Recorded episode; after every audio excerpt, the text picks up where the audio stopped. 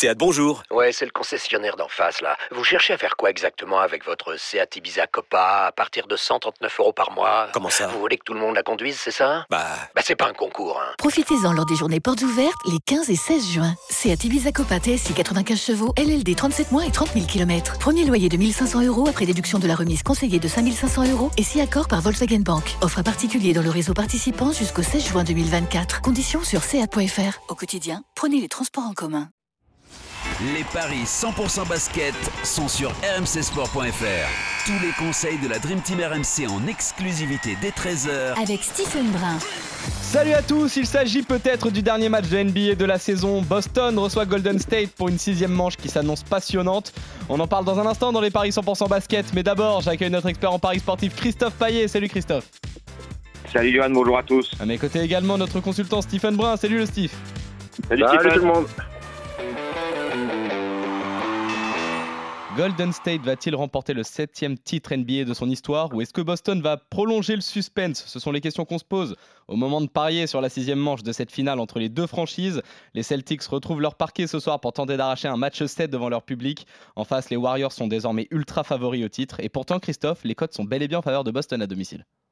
Effectivement, 1,60 la victoire de Boston, 2,40 la victoire de Golden State.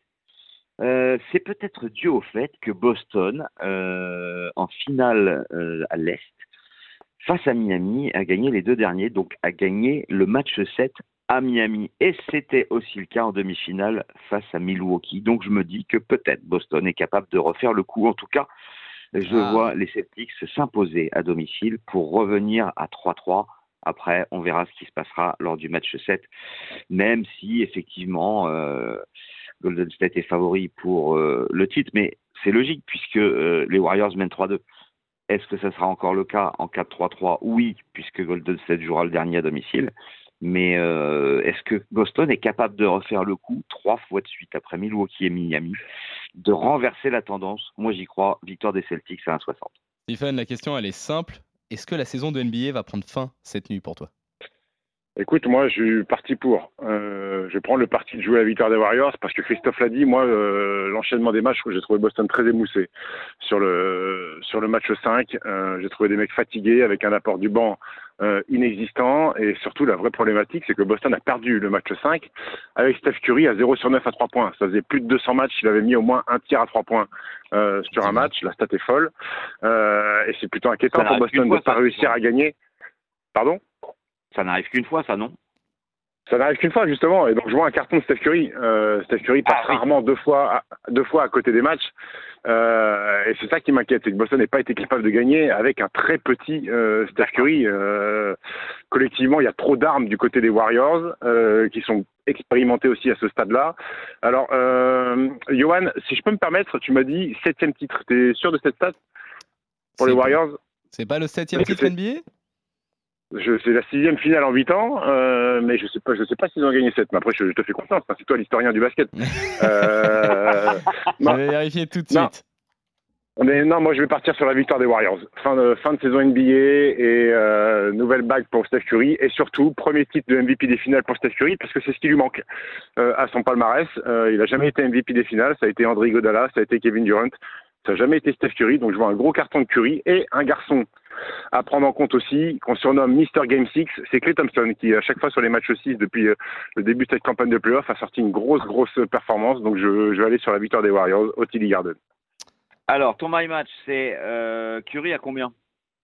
Je vais prendre Curry à 30 et Steph Curry, et, euh, Steph Curry, Curry à 30 et Clay Thompson à au moins 20.